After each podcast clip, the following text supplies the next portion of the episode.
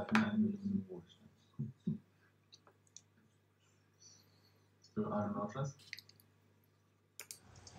Ja, es ist äh, Montagmorgen 2 Uhr und 5. Wir hören äh, vor der Svensson Webradio 205. Ausgabe. Ich habe vergessen, die Nummer oben zu ändern, sehe ich gerade. Also nicht 202, 205. Eine Halbzeitshow im Championship Game und ein Championship Game, was zur Halbzeit eigentlich schon fast entschieden ist. Hättest du damit gerechnet? Nein, also ähm, ja. Markus Kuhn hat ja auch gesagt, es wird immer schwierig, zweimal denselben Gegner zu schlagen und dass es nochmal so läuft wie im, oder eigentlich sogar noch besser als im November war das andere Spiel, glaube ich. Ich habe es gar nicht mehr im Kopf, weil ich es wirklich so verdrängt gehabt. Äh, damit hätte ich nicht unbedingt gerechnet. Äh, gehofft schon so ein bisschen, dass man nicht bis zum letzten Play zittern muss. Im Moment sieht alles wirklich sehr, sehr gut aus. Ich glaube, wenn wir den ersten Drive der Packers überstehen nach der Halbzeit, äh, ja, dann können wir uns langsam äh, überlegen, ob wir überhaupt nochmal einen Pass auf Kittel werfen wollen heute oder ihn völlig aus dem Spiel nehmen, was das Passspiel betrifft. Ja, das stimmt. Ich habe ja auch bewusst gesagt, fast entschieden. Natürlich im Football ist nie was entschieden. Man hat es ja äh, Chiefs äh, Texans letzte Woche gesehen, das kann unglaublich schnell äh, kippen. Dieses Risiko erscheint mir jetzt relativ klein, ehrlich gesagt, aber nichtsdestotrotz, du hast einen Aaron Rodgers da gegenüber und wenn es doof läuft und tatsächlich jetzt die, die Packers mit Punkten aus der, aus der Halbzeit kommen, äh, ist man oder sind sie im Prinzip wieder dran und äh, der Turnover, was die Rogers passiert ist, kann dir natürlich auch immer als Team passieren. Also die, die Musik ist äh, noch nicht äh, zu Ende gespielt, man muss noch nicht halb zu Ende spielen, aber im Endeffekt ähm, hat sich die Defense vor allen Dingen überhaupt keine Blöße gegeben. Also ich kann mich an irgendwie zwei schlechte Plays erinnern. Das eine war das lange, äh, die, die lange Completion ähm, vor drei äh, Drives war das, glaube ich, von der eigenen Szene oder so, wo sie mit, mit, mhm. äh, mit dem Safety geblitzt haben, was ich total unnötig für die Situation gehalten habe. Sie hatten überhaupt nicht nötig und war dann die Mitte offen.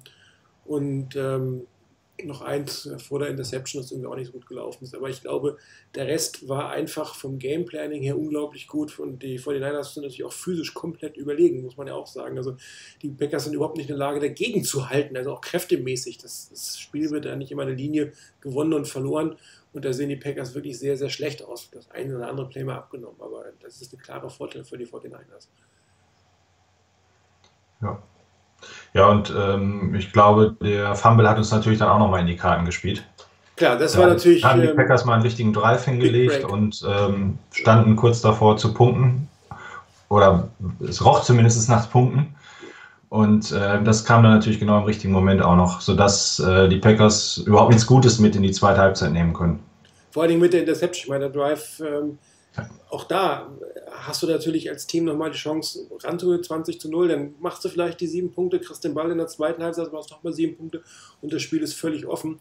Und ich glaube, das ist auch das Einzige, was man den 49ers mal wieder, muss ich sagen, ein bisschen vorwerfen kann, dass sie aus ihrer Dominanz nicht genug machen. Ich meine, 27 Punkte klingt viel, es hätten aber meiner Meinung nach mindestens 31 sein sollen. Und ähm, es geht gut, so wie es aussieht, aber es, es, ist natürlich etwas, was zum Beispiel gegen die Chiefs, wenn sie im Super Bowl stehen soll, das so einfach vielleicht nicht mehr ähm, ähm, gut gehen kann. Aber das wird doch ein volles neues Spiel werden. Und ähm, ich muss sagen, das Playdesign, was wir da sehen von, von ähm, Shanahan, was die Läufe angeht, das ist einfach gigantisch gut. Ja. Und äh, da denkt er sich immer wieder was Neues aus. Und auch, wird auch solche Passplays im Köcher haben, er braucht sie einfach nicht. Also warum soll er sie verraten, muss man ja eigentlich sagen. Das mag vielleicht ein bisschen langweilig sein für den einen oder anderen, aber die Vorderlanders sind ein Laufteam und die zeigen das hier eindeutig, dass sie ein Laufteam sind. Ja, vor allem ist mir ein neuer Superblocker aufgefallen bei uns, Kendrick Byrne. Ja, das war auch klasse. Der auf einmal ein Safety wegblockt in der Mitte oder auch beim Touchdown. Ähm, das wird natürlich immer schwieriger für den Gegner. Und Divo Samuel ist ja sowieso, ähm, also auch ein Spieler, der immer seine Füße zu 100% rein, reinwirft. Ähm, also das Laufspiel würde mir als Gegner heute richtig Angst machen. Mit 26, 28 äh, Plays 27 Punkte zu machen, das ist schon nicht schlecht. Mein Haus, 185 Yards in einer Halbzeit laufen, das machst du auch nicht jeden Tag. Ja. Und ähm, die 4 von 6 für Jimmy Garoppolo. Ich, wir werden nicht mehr viel sehen, wozu. Also wenn die Packers jetzt nicht wirklich rankommen, aus irgendwelchen Gründen, werden wir auch nicht mehr viel vom Passspiel sehen und das ist total in Ordnung. Es sei denn, es passiert noch im zweiten Running Back irgendwas am Ende des Tages. Das, dann musst du natürlich gucken, ob du es nochmal drauf ankommen lässt oder ob du dann irgendwie mit, mit Quick Pässen anfängst.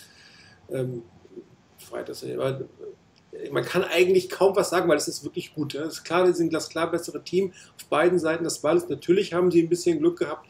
Äh, so, eine, so ein Turnover mit dem Fumble passiert auch nicht jedes Mal. Die Interception war ein wirklich mega schlechter Pass von Aaron Rodgers.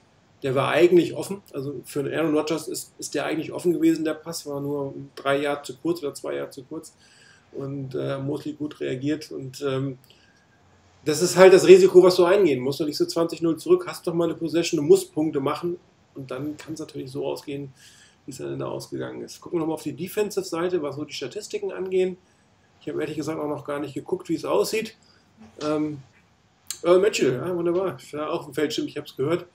Ähm, der Sack von Kayvon Williams, ich habe es schon im, im, im äh, Type-In-Thread, äh, Live-Thread geschrieben, unglaublich mutige Entscheidung meiner Meinung nach gegen, ja. gegen irgendwie vier Wide Receiver, drei auf deiner Seite, dann auch noch ein, ein äh, Cornerback-Blitz äh, zu callen, aber der kommt natürlich auch durch, da ist natürlich keiner, der ihn blocken kann, aber da hatten wir schon wirklich gutsy Call und das sind so die entscheidenden Momente, ja. die sind wirklich mutige Entscheidungen, die, die Kyle Shanahan und äh, Robert Sully da treffen.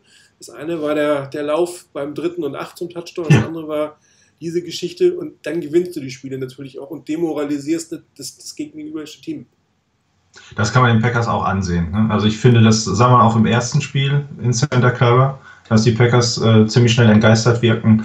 Und bei dem Touchdown-Lauf, äh, ich weiß nicht genau, wen sie da immer in Großaufnahme gezeigt haben, außer die Line, der guckt ja immer wieder unglaublich da oben hin. Ähm, also ich habe in dem Moment auch gedacht, Mist, jetzt hast du zwei so gute Pässe geworfen und gehst wahrscheinlich äh, ja, ohne Punkte runter, musst panten. Äh, oder mal schauen, ob ihm noch ein guter ähm, Pass einfällt und dann ähm, läuft Mostert da einfach mal so durch, wie durch heiße Butter. Also das äh, fand ich schon ähm, sehr, sehr beeindruckend. War für mich mit der geilste Spielzug der ganzen Saison der 49ers. Und mir war auch aufgefallen, was du sagtest, beim ersten Drive, den die Defense mit dem Sack stoppt, war, meine ich, ein Sack gewesen. Da sind es halt nur vier Rusher. Ja. Und beim nächsten Mal kommt dann der Cornerback mit und ähm, nicht nur er, ich meine, da wäre auch noch ein Linebacker bei gewesen. Also das war ein ähm, ziemlicher Heavy Blitz. Da kannst du dich dann als Gegner natürlich auch schwer darauf einstellen. Genau. Weil die 49ers haben jetzt nur in Anführungsstrichen 2-6, das ist aber auch schon durchaus viel und das dürften noch ein paar mehr werden, weil die Packers einfach ähm, Aaron Jones kaum noch ins Spiel bringen werden. Der war schon relativ erfolgreich, wenn man die Statistik, macht Statistiken. Aaron Jones, wo ist er denn? Äh, Running Game. Immerhin.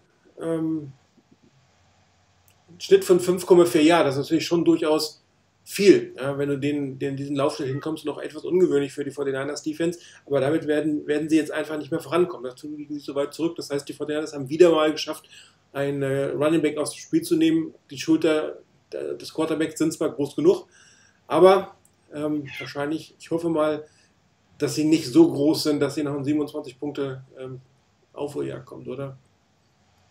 Ja, bis jetzt sah es für mich eher so aus, wenn die Packers in offensichtlichen äh, Passing Downs sind, dass die 49ers dann mit ein, zwei Ausnahmen gesehen sehr, sehr gut dagegen gespielt haben. Äh, ich fand die Packers am Anfang auch ähm, unerwartet aggressiv. Also ich hätte ihren Stil etwas konservativer erwartet, haben sie dann zwischendurch drauf zurückgeschaltet. Dann lief es eigentlich auch wieder besser, im wahrsten Sinne des Wortes. Aber jetzt ähm, eigentlich läuft ihnen die Zeit davon. Die, sie müssen ja scoren. Und ich weiß gar nicht, ob man dann sogar schon auf Two-Point-Conversions gehen sollte, so verrückt sich das anhört, aber ähm, die 49ers werden ja auch nicht bei 27 Punkten bleiben. Die also Wahrscheinlichkeit also, ist eher gering, so wie es aussieht. Also wenn die Packers nicht in der Lage sind, das Laufspiel einigermaßen in den Griff zu kriegen und selbst dann werden die guten Plays, die guten Pass-Plays, die sicherlich im Gameplan drin sind, die sind ja auch noch alle im Köcher. Also ich bin gespannt, wie es weitergeht. Ja, ähm, ich glaube, wir können relativ entspannt in die zweite Halbzeit gehen, aber gewonnen ist das Spiel natürlich noch nicht.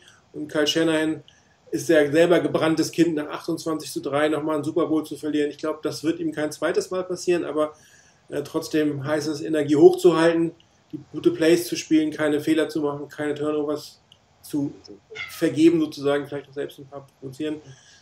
Was glaubst du, wie geht's aus? Sowas um die, hm, warte mal, 40 zu 14, irgendwie ja, sowas um den Dreh. Hätte ich jetzt ehrlich gesagt auch gesagt. Wunderbar, ja, dann äh, viel Spaß euch allen weiter beim, beim Zuschauen. Ähm, ich glaube, Udo, du hostest am äh, Donnerstag das reguläre Webradio. Viel genau. Spaß dabei. Ich Wir hoffen, dass die Stimmung da genauso gut ist wie jetzt. Tage. Und äh, dann ähm, hoffentlich, hoffentlich, hoffentlich in zwei Wochen ein Webradio, was ein Super Bowl-Preview macht. Viel Spaß noch beim Gucken. Danke, Udo, dass du dabei warst. Bis dann. Ciao. Viel Spaß euch noch. Ciao.